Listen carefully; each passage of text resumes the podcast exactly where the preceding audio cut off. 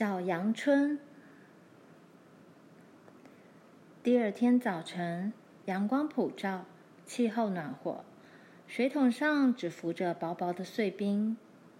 爸带着他的捕兽陷阱到沼泽里安置，准备捉麝香鼠。玲玲和葛丽丝在屋外玩耍。这只小海鸭不肯吃东西，它一声也不响。玲玲和罗兰可以感觉得出来，他正以绝望的眼神在看着他们。他不吃东西会死的。可是他却好像不知道该怎么去吃他们给他的食物。吃午饭的时候，爸说银湖上的冰已经融化了。他认为这只奇怪的小鸟在水上会有办法照顾自己的。所以吃过午饭后，罗兰和玛丽穿上大衣，戴上兜帽，跟着爸一起去放小海鸭。银湖在暖暖的苍天之下微微波动，闪烁着淡淡的蓝色和银色的光芒。它的四周还有冰，水波中浮着扁平的灰色冰块。爸从口袋里把这只小海鸭取出来，它穿着光滑的黑大衣，整洁的白胸衬衫，站在爸的手掌上。他看着大地、天空和水。急着把脚伸得长长的，把小翅膀展开来，但是它走不动，也飞不了了。它的翅膀太小，无法把身体举起来。爸说：“它不属于陆地，它是一只水鸟。”爸在湖边白色的薄冰旁蹲下来，把手尽量伸出去。他把小鸟放进蓝色的水里，它只在水面停留了一下，顷刻间就不见了。鸟儿在碎冰块之间急游而去，小得像个黑色斑点。爸说：“他用那两只有蹼的脚加快速度，把它从……它飞起来了！”罗兰几乎来不及看它。小小的海鸭已冲入辽阔的蓝天，接着在阳光中一闪，失去了踪影。罗兰的眼睛已炫惑的看不见小海鸭了，但是爸仍然站在那里看，看着它朝南飞去。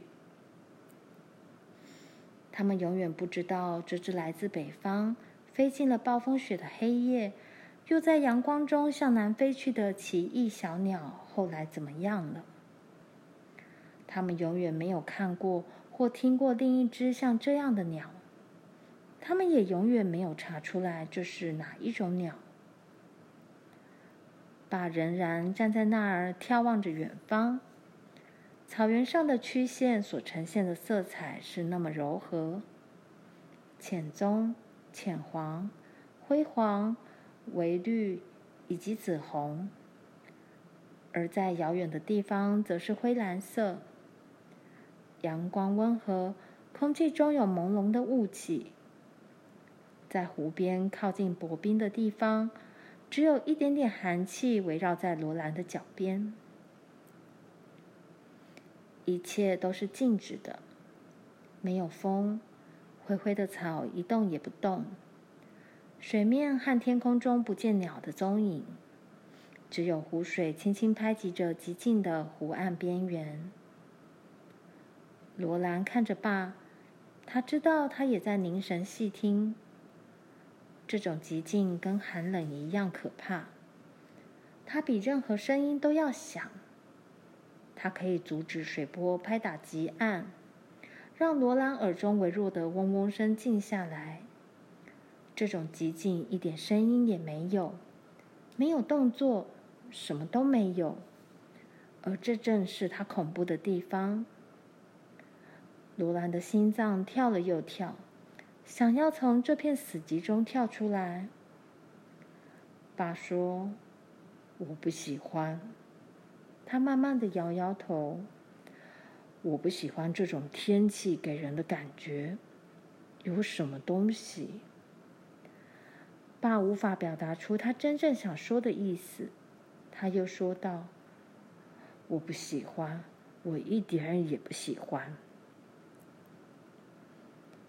事实上，谁也说不出这种天气有什么地方不对劲。这是很美丽的小阳春气候，每天夜里都下霜，有时候会结点冰，但是每到白天都是出太阳的好天气。罗兰和玛丽每天下午都会在温暖的阳光下长途散步，而琳琳和葛丽丝则在小屋附近玩耍。妈说：“尽可能多晒晒太阳，冬天不久就要到了，到时候你们就得留在屋里了。”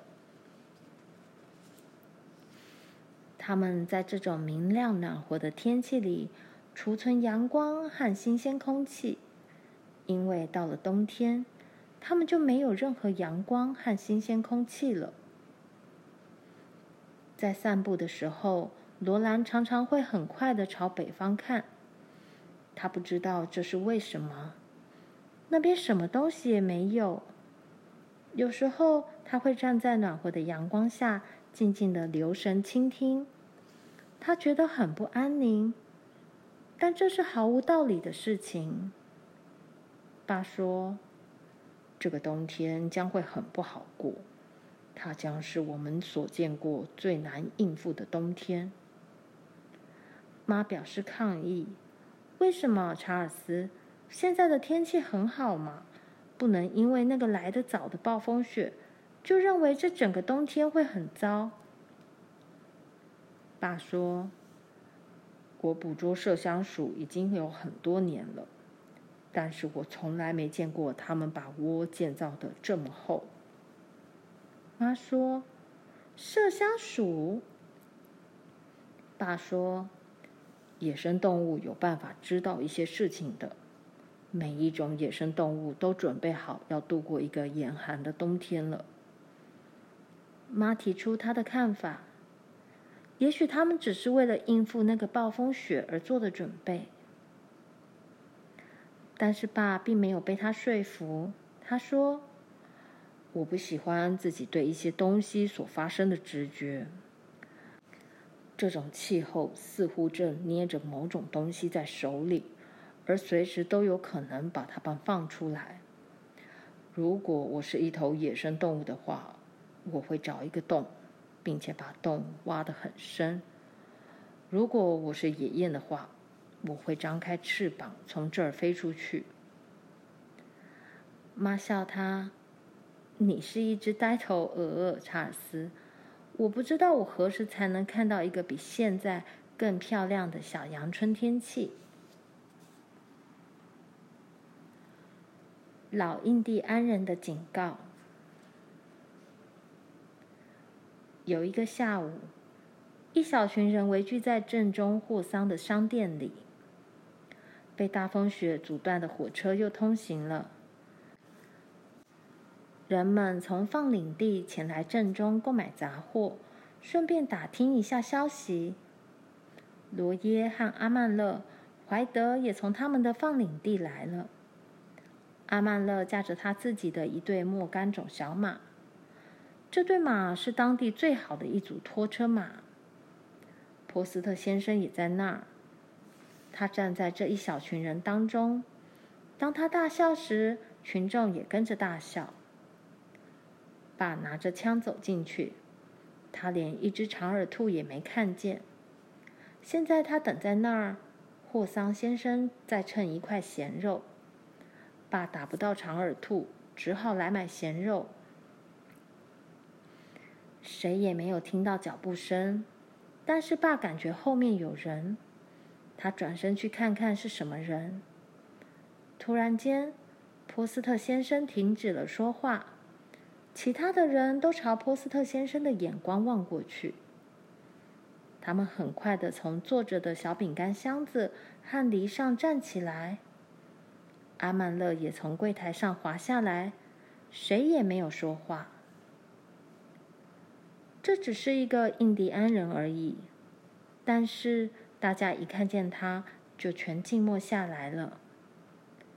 那个印第安人站在那里，看着他们，看着爸，看看波斯特先生，看看罗耶怀德，以及其他每一个人。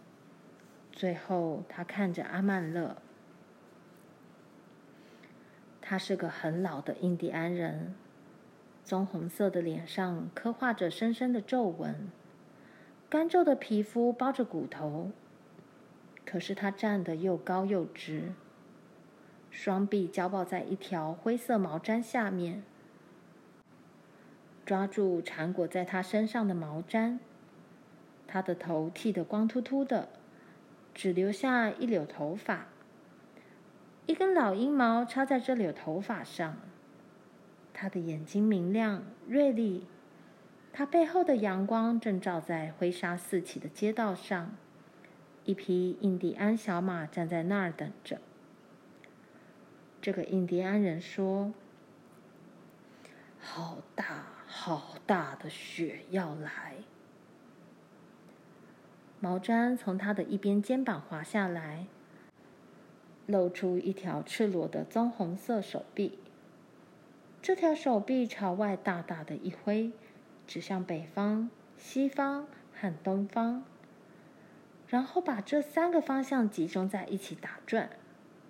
他说：“大雪，大风。”爸问他：“多久？”这个印第安人说：“很多月亮。”他举起四根手指，然后又举起三根手指，七根手指，七个月。长达七个月的暴风雪，他们都看着他，没出声。他说：“你们白人，我告诉你们。”他又举起七根手指头，大雪。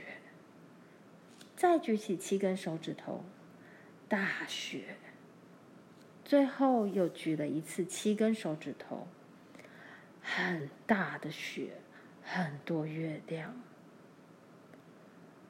然后他用食指点点自己的胸膛，他很自傲地说：“我老资格，老资格，我见过。”他走出商店，走向那匹正等着他的小马，然后骑着小马朝西方去了。波斯特先生说：“嘿，真是奇怪。”阿曼勒问：“七个大雪是什么意思？”爸向他解释：“每七个冬天中会有一个很冷的冬天，经过三个七年之后，一定会有一个最冷的冬天。”他是来告诉这些白人说，即将来临的冬天是第二十一个冬天。这个冬天将会有长达七个月的大风雪。罗耶想知道，你想那个老人知道他自己在说些什么吗？可是没有人能回答他。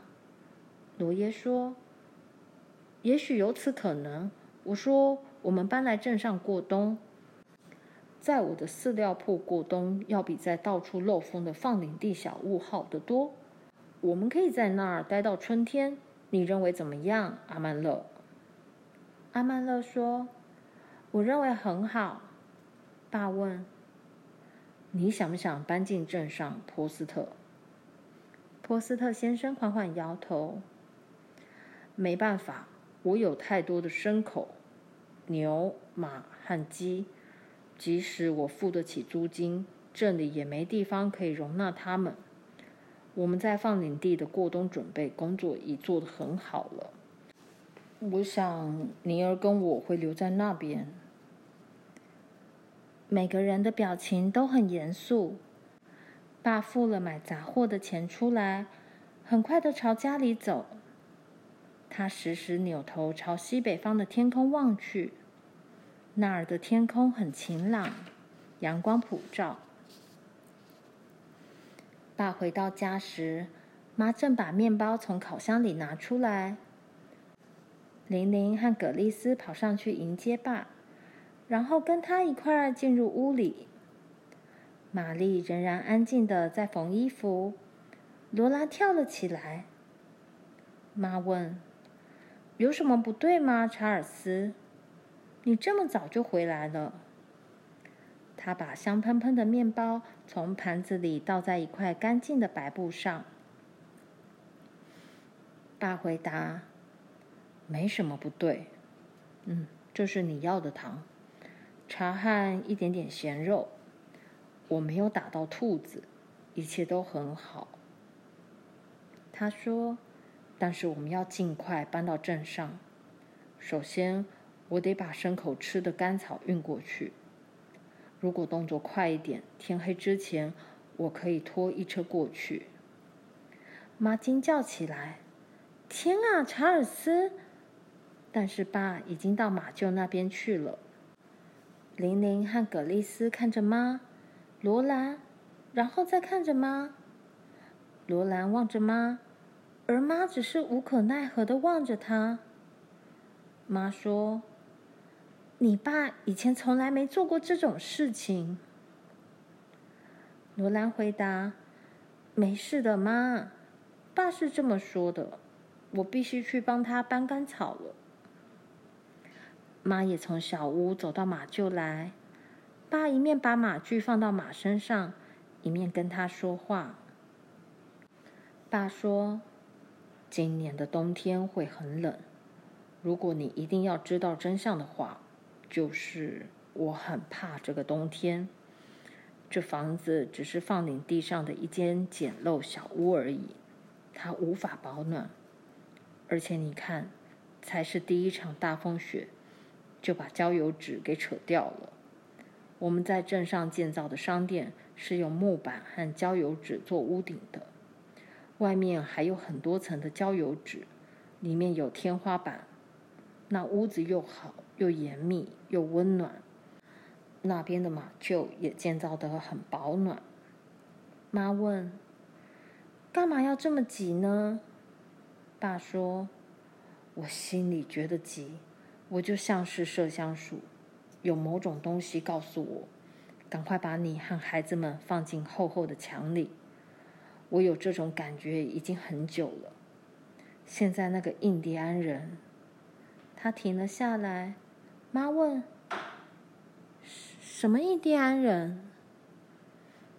每当他说到这个字眼，他就好像闻到了印第安人的气味。妈看不起印第安人，他也怕印第安人。有些印第安人是好的。爸总是这么坚持他的看法，现在他又加了一句：“他们还知道一些我们不知道的事情。”我在吃晚饭时再跟你讲，卡罗琳。爸从草堆上把干草插下来，罗兰在草架上采紧干草，他们无法谈话。干草在他快速踩动的脚下升高，最后高过了马背。爸说。到了镇上，我一个人来处理这些草。在镇里，女孩子不适宜做男孩子的工作，因此，罗兰就从车上的草架顶滑到地面剩余的干草堆里，然后爸驾着车走了。小阳春的午后是暖暖的，空气中带着甜香，而且很宁静。微微起伏的柔色地面延伸到远方，天空一片祥和。但是在这种柔和与安详底下，有某种东西在等待着。罗兰知道爸的意思是什么了。罗兰想到了圣经上的这些字句：“哦，要是我有鸟的翅膀就好了。